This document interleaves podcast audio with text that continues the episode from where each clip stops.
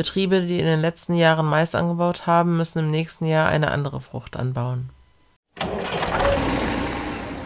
Willkommen bei Stoppel und Halm, dem Podcast für alle, die wie wir das Leben auf dem Land und als Landwirt lieben. Hier treffen wir uns regelmäßig, um über alles zu sprechen, was in der Landwirtschaft wichtig ist. Ob neue Trends, Herausforderungen auf dem Hof oder einfach nur spannende Geschichten aus dem Leben als Landwirt. Dies ist der perfekte Ort für dich, um neue Inspirationen zu sammeln. Aber bevor wir starten, vergiss nicht, dir den Podcast zu merken bzw. zu abonnieren, damit du keine Sendung verpasst. Herzlich willkommen zur 43. Folge von Stoppel und Halm. Heute geht es um den Maisanbau 2024. Ihr bekommt unseren Newsflash auf die Ohren und die Marktpreise. Wir wünschen euch viel Spaß. Und jetzt die wichtigsten Nachrichten für Landwirte aus der aktuellen Woche. Antibiotika-Monitoring bei Milchkühen. Das Tierarzneimittelgesetz und das Antibiotika-Minimierungskonzept zielen darauf ab, den Einsatz von Antibiotika in der Nutztierhaltung zu reduzieren. Bisher war das Konzept nur für die Mast gültig, aber jetzt müssen auch Milcherzeuger ihre Antibiotikaverbräuche reduzieren. Das Bundesamt für Verbraucherschutz und Lebensmittelsicherheit BVL hat erstmals die Zahlen für den Antibiotikaeinsatz bei Milchkühen veröffentlicht Gemäß den neuen Bestimmungen müssen Tierärzte den Antibiotikaeinsatz für alle Nutztierarten in der HIT-Datenbank melden. Bei Rindern betrifft das nur Betriebe mit mehr als 25 Milchkühen oder mehr als 25 zugekauften Kälbern unter 12 Monaten. Diese Betriebe müssen ihre Therapiehäufigkeiten melden, die dann berechnet werden, um festzustellen, wie oft im Durchschnitt Tiere im Betrieb mit Antibiotika behandelt werden die betriebliche Therapiehäufigkeit wird mit bundesweiten Kennzahlen verglichen. Liegt sie unter der Kennzahl 1, ist alles in Ordnung. Liegt sie darüber oder über der Kennzahl 2, müssen Maßnahmen ergriffen werden, um den Antibiotikaeinsatz zu reduzieren. Dazu gehören die Analyse der Ursachen und die Erstellung eines Maßnahmeplans, der der zuständigen Behörde vorgelegt werden muss. Es gibt Fristen für die Dokumentation und Einreichung der Maßnahmepläne und bei Nichteinhaltung drohen Bußgelder. Für dieses Jahr werden jedoch keine extremen Konsequenzen erwartet, da sich das Monitoring für Milchkühe noch etablieren muss und die ersten Daten vermutlich noch nicht aussagekräftig sind. Glyphosat. Die EU-Kommission hat die Genehmigung für Glyphosat erneuert, was zu neuen nationalen Produktzulassungen geführt hat. Mehrere glyphosathaltige Pflanzenschutzmittel unterliegen nun den Anwendungsbestimmungen NT 307-90 und NT 308, die den Schutz von Nichtzielorganismen wie der Ackerbegleitflora gewährleisten sollen. Diese Auflagen besagen im Wesentlichen, dass Glyphosatmittel nur auf maximal 90 Prozent des Schlags angewendet werden dürfen, um nicht zu bekämpfende Arten zu schützen. Es gibt auch neue Auflagen zum Wasserschutz, die verhindern sollen, dass Wirkstoffe ins Grundwasser gelangen Verschiedene Mittel müssen diese Auflagen erfüllen und Landwirte müssen sich an die Gebrauchsanweisung halten, um sicherzustellen, dass sie die Vorschriften einhalten. Gentechnik in der EU Das EU-Parlament hat für eine begrenzte Nutzung von Gentechnik in der Landwirtschaft gestimmt. Es will die Patentierbarkeit von Pflanzen einschränken, aber bestimmte moderne Züchtungsmethoden wie CRISPR-Cas ohne strenge Regulierung zulassen, vorausgesetzt sie enthalten keine fremden Gene es sollen jedoch strenge Zulassungs und Kennzeichnungspflichten gelten. Das Parlament möchte Patente für diese Pflanzen verbieten, um die Abhängigkeit von großen Saatgutkonzernen zu reduzieren. Die Mitgliedstaaten müssen noch ihre Position festlegen, bevor die neuen Regeln verabschiedet werden können. Die Entscheidung wird von einigen begrüßt, da sie robustere Pflanzen und weniger Chemikalieneinsatz verspricht, während andere Bedenken hinsichtlich der Ernährungssicherheit äußern die Biotech-Industrie kritisiert das Verbot von Patenten und warnt vor den Folgen für Innovation und Investitionen in der Pflanzenzüchtung. Saatgutzulassung Aufgrund von Herausforderungen bei der Getreideernte 2023, die durch schlechte Witterungsbedingungen und Auswuchs beeinträchtigt wurde, wird in diesem Jahr in Deutschland ein Mangel an hochwertigem Saatgut verzeichnet. Um diesem Mangel entgegenzuwirken, hat die EU-Kommission beschlossen eine Ausnahme zu genehmigen, die den Verkauf von Saatgut mit einer reduzierten Keimfähigkeit von nur 75 Prozent ermöglicht. Diese Entscheidung betrifft insbesondere Sommergerste, Hafer, Nackthafer und Ackerbohnen. Das bedeutet, dass Landwirte nun mit Saatgut arbeiten müssen, das nicht den üblichen Standards entspricht, was potenziell zu Problemen bei der Aussaat und beim Pflanzenwachstum führen könnte. Um die Auswirkungen der niedrigeren Keimfähigkeit auszugleichen, müssen Landwirte eine höhere Saatstärke verwenden und möglicherweise ihre Aussaatpraktiken anpassen. Es wird empfohlen, bei der Auswahl des Saatguts besonders aufmerksam zu sein und möglicherweise auf Alternativsorten auszuweichen, falls die gewünschte Sorte nicht verfügbar ist. Darüber hinaus sollten Landwirte verhandeln, um sicherzustellen, dass die Preise für das minderwertige Saatgut angemessen sind und nicht unverhältnismäßig steigen. Es bleibt jedoch abzuwarten, wie sich die Preise und Bedingungen für das Saatgut entwickeln werden. Urteil zu Kosten in der Tierarztpraxis Das Landgericht Osnabrück hat in einem spezifischen Fall entschieden, dass Tierärzte verpflichtet sind, ihre Einkaufspreise für Medikamente offenzulegen. Dieser Beschluss erging, nachdem ein Landwirt über vier Jahre lang Rechnungen nicht bezahlt hatte, da er Bedenken bezüglich der Kosten hatte. Die Tierarztpraxis hatte mit anderen Praxen Sonderkonditionen mit den Herstellern ausgehandelt, aber dennoch darauf bestanden, ihre Einkaufspreise geheim zu halten.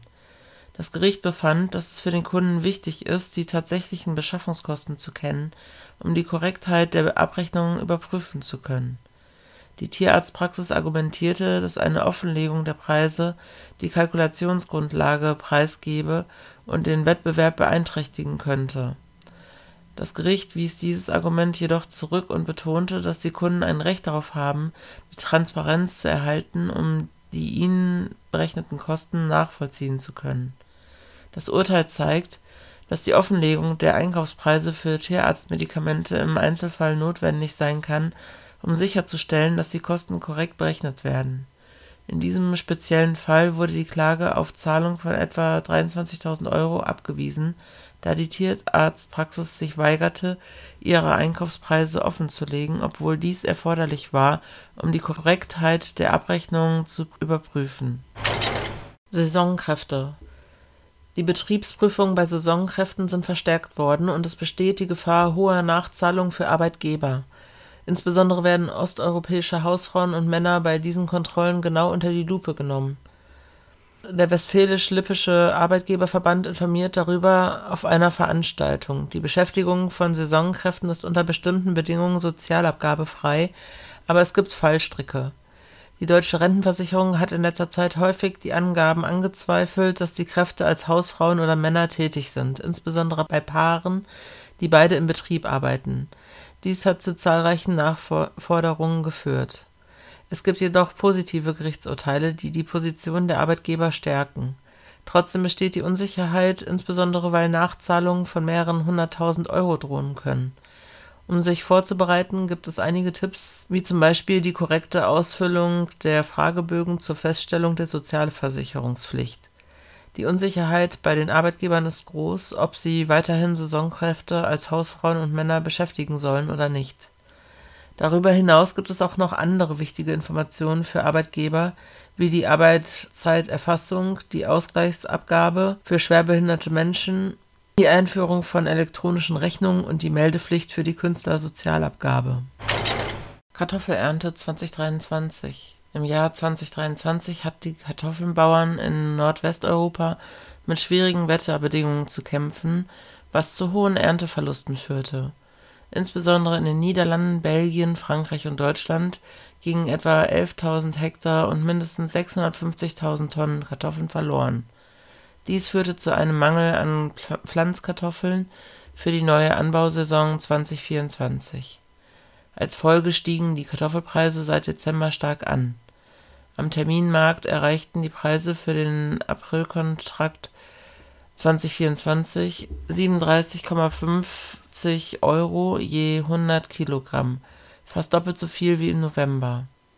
Die Verfügbarkeit von Pflanzkartoffeln wird knapp sein und die Preise hoch halten. Obwohl die Gesamternte im nordwesteuropäischen Kartoffelanbaugebiet insgesamt um 5,1 Prozent gestiegen ist, ist die Verfügbarkeit von Speisekartoffeln dennoch ungleichmäßig und es besteht die Gefahr einer Verknappung in den kommenden Wochen Weitere Lockerungen der EU-Kommission Die EU-Kommission hat ihre Vorschläge zur Agrarreform aktualisiert, insbesondere in Bezug auf die Stilllegungspflicht für Ackerflächen. Statt 7% sollen nun noch 4%, 4 der Ackerflächen für den Anbau von Leguminosen oder Zwischenfrüchten genutzt werden müssen, um die GLÖTZ-8-Standards zu erfüllen.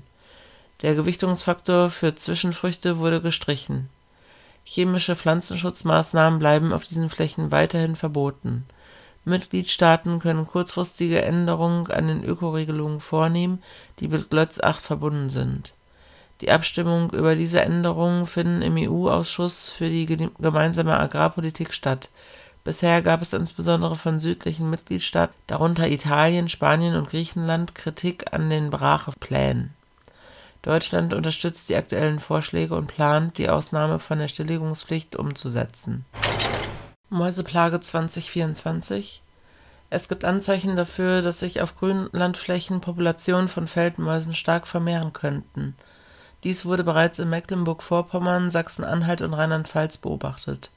Um den Befall zu überprüfen, kann die 24-Stunden-Lochtretmethode angewendet werden, bei der alle Mäuselöcher auf Kontroll Kontrollflächen zugedeckt und dann nach 24 Stunden gezählt werden wenn etwa fünf bis acht offene Löcher pro 250 Quadratmetern gefunden werden, ist dies ein Hinweis auf einen Befall und es dürfen Rodentizide eingesetzt werden.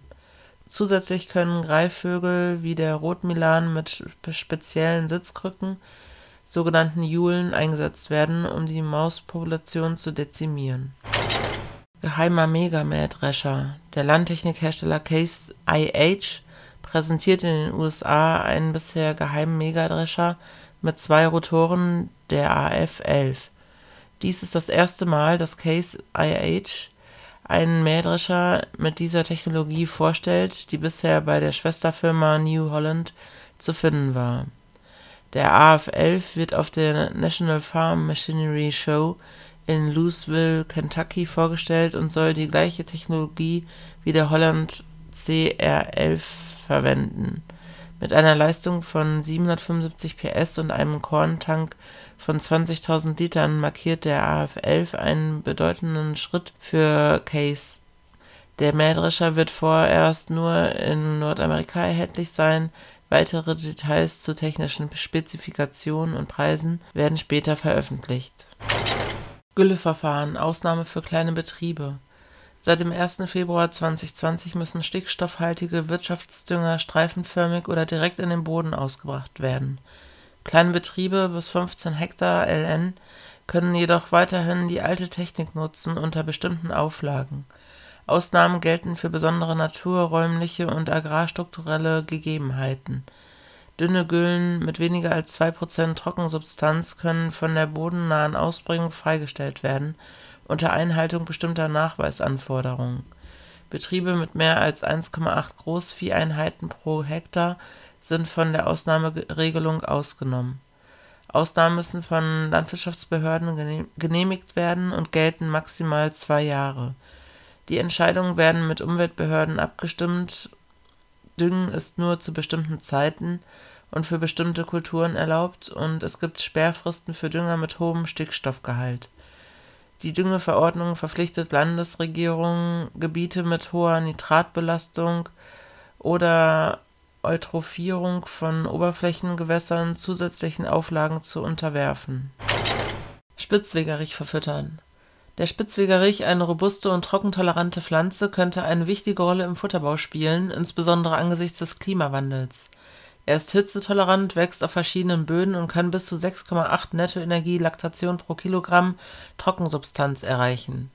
Seine Nutzungsfrequenz muss hoch sein, da der Futterwert mit dem Schließen der Blütenstände stark abnimmt.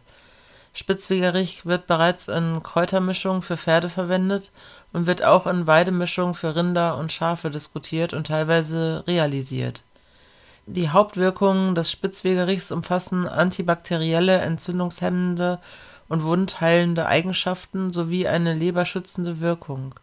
Er enthält viele sekundäre Pflanzenstoffe, darunter Aucubin, dessen antimikrobielle Wirkung gut erforscht ist.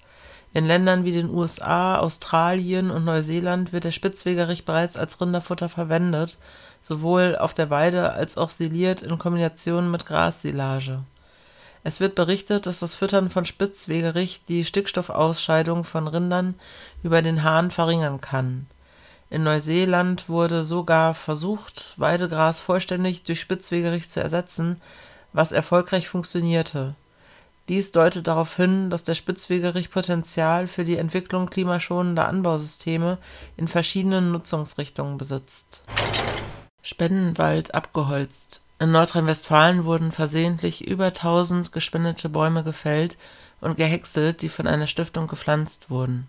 Kinder hatten Patenschaften für die Bäume übernommen und waren sehr traurig über den Verlust. Die Stadt hatte eine Firma beauftragt, eine angrenzende Fläche zu mulchen, aber die Firma fällte versehentlich auch den Stiftungswald. Die Kinder hatten sich liebevoll um die Bäume gekümmert, die bis zu fünf Meter hoch gewachsen waren die Stadt fordert nun die Firma auf, die Bäume zu ersetzen und prüft Schadenersatzansprüche. Neue Herausforderungen und Vorgaben für den Maisanbau 2024 Gemäß den neuen Vorgaben der GAP müssen Betriebe mit mehr als 10 Hektar Land einen jährlichen Fruchtwechsel einhalten. Ein einmaliger Nachbau von Mais oder Weizen ist auf einem Anteil der Fläche erlaubt, jedoch müssen auf einem darüber hinausgehenden Anteil Zwischenfrüchte eingesät oder Untersaaten angelegt werden. Es ist zu beachten, dass alle drei Jahre schlagbezogen ein Fruchtwechsel erfolgen muss. Betriebe, die in den letzten Jahren Mais angebaut haben, müssen im nächsten Jahr eine andere Frucht anbauen. Der Wegfall chemischer Weizen und die neuen Richtlinien der gemeinsamen Agrarpolitik machen den Maisanbau anspruchsvoller. Bisher galt Mais als eine robuste Pflanze mit hohen Erträgen und wenig Aufwand, die auf fast jedem Boden gut gedieh. Doch diese Zeiten ändern sich. Mit dem schwindenden Angebot an chemischen Beizen und dem Verbot von Glyphosat wird die Maisaussaat nach einer Zwischenfrucht deutlich anspruchsvoller. Die neuen Vorgaben der GAP führen möglicherweise auch dazu, dass vermehrt Grasuntersaaten und Maisgemenge auf den Feldern zu sehen sind Schutz der Keimlinge, die richtige Beize wählen. Um sicherzustellen, dass junge Maiskeimlinge nach der Aussaat optimal wachsen können, ist es wichtig, Stressfaktoren zu minimieren. Eine sorgfältige Aussaat in gut vorbereitetem Boden mit ausreichender Wärme, also mehr als 9 Grad Celsius, ist entscheidend. Eine weitere Möglichkeit, um Schädlings- und Krankheitsbefall zu reduzieren und das Wachstum der Pflanzen zu fördern, sind Beizen in den letzten Jahren ist das Angebot an chemischen Beizen stark gesunken. Allerdings gibt es zunehmend Variationen bei Nährstoffbeizen und Biostimulantien. Hier ein kleiner Überblick. Fungizide. Um junge Maiskeimlinge und Pflanzen vor Pilzkrankheiten zu schützen, bieten Saatguthersteller fungizide Beizen an. Aktuell sind Redigo M und Vibrance 500 FS die einzigen verfügbaren Mittel Redigo M enthält die Wirkstoffe Metalaxyl und Prothioconazol und schützt gegen bestimmte Fusarium- und Pythium-Arten. Vibrance 500 FS hat den Wirkstoff Sedaxane und ist die einzige Beize, die gegen Maiskopfbrand und Rhizotonia solani zugelassen ist.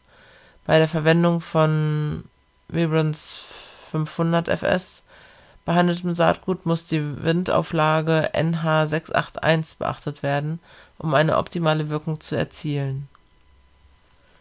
Insektizide Die Mehrheit der Saatgutanbieter bietet Force 20CS als Insektizide-Beize an. Diese wirkt nicht systemisch und bekämpft bodenbürtige Schadinsekten wie Drahtwürmer Neu in der Saison 2024 ist die Beize Lumiposa mit dem Wirkstoff Cyantranilibole, die nun auch im Maisanbau verwendet werden darf und gegen verschiedene Schädlinge wirksam ist. Repellents zur Vergrämung von Vögeln gibt es in Deutschland keine offiziell zugelassene Beize mehr. Jedoch kann das Mittel Corit 420 FS über Notfallzulassungen oder Importe aus anderen Ländern verwendet werden bei den Zusatzbeizen neben chemischen Beizen gibt es ein wachsendes Angebot an Nährstoffbeizen und Beizen auf Basis von Biostimulantien, die das Wurzelwachstum fördern und die Widerstandskraft der Pflanzen verbessern sollen. Herzlich willkommen zu einer neuen Woche und einem neuen Marktpreisübersicht für die Kalenderwoche 7. Der Preis für Schlachtschweine laut VEZG liegt in dieser Woche bei 2,15 Euro. Das ist ein leichter Anstieg gegenüber der Vorwoche, wo es auf 2 Euro lag. Der Preis für Ferkel 25 Kilo laut VEZG ist ebenfalls gestiegen, liegt bei 78,50 Euro in dieser Woche. Auch die Preise für Großvieh zeigen sich fester.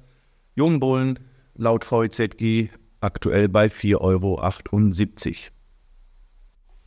Der Preis für Schlachtkühe ist ebenfalls gestiegen, liegt bei 3,71 Euro pro Kilogramm laut VEZG.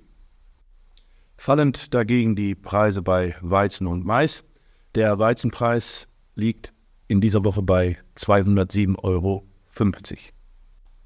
Und Mais wird gehandelt für 175,75 Euro pro Tonne. Zum Schluss dann noch ein Blick auf den Heizölpreis. Der liegt relativ fest bei 106,07 Euro für 100 Liter. Das war's für diese Woche. Vielen Dank fürs Zuhören und bis zur nächsten Woche. Und damit verabschieden wir uns für heute von Stoppel und Halm, dem Podcast von Holtmann Saaten. Wir hoffen, ihr hattet genauso viel Spaß beim Zuhören wie wir beim Aufnehmen. Mehr Infos zum Saatgut von Holtmann Saaten findet ihr auf www.holtmann-saaten.de. Und falls ihr Fragen oder Anregungen zum Podcast habt, zögert nicht und schreibt uns eine Nachricht an. podcast.holtmann-saaten.de. Bis zum nächsten Mal und macht euch ja nicht vom Acker. Wir Landwirte werden gebraucht.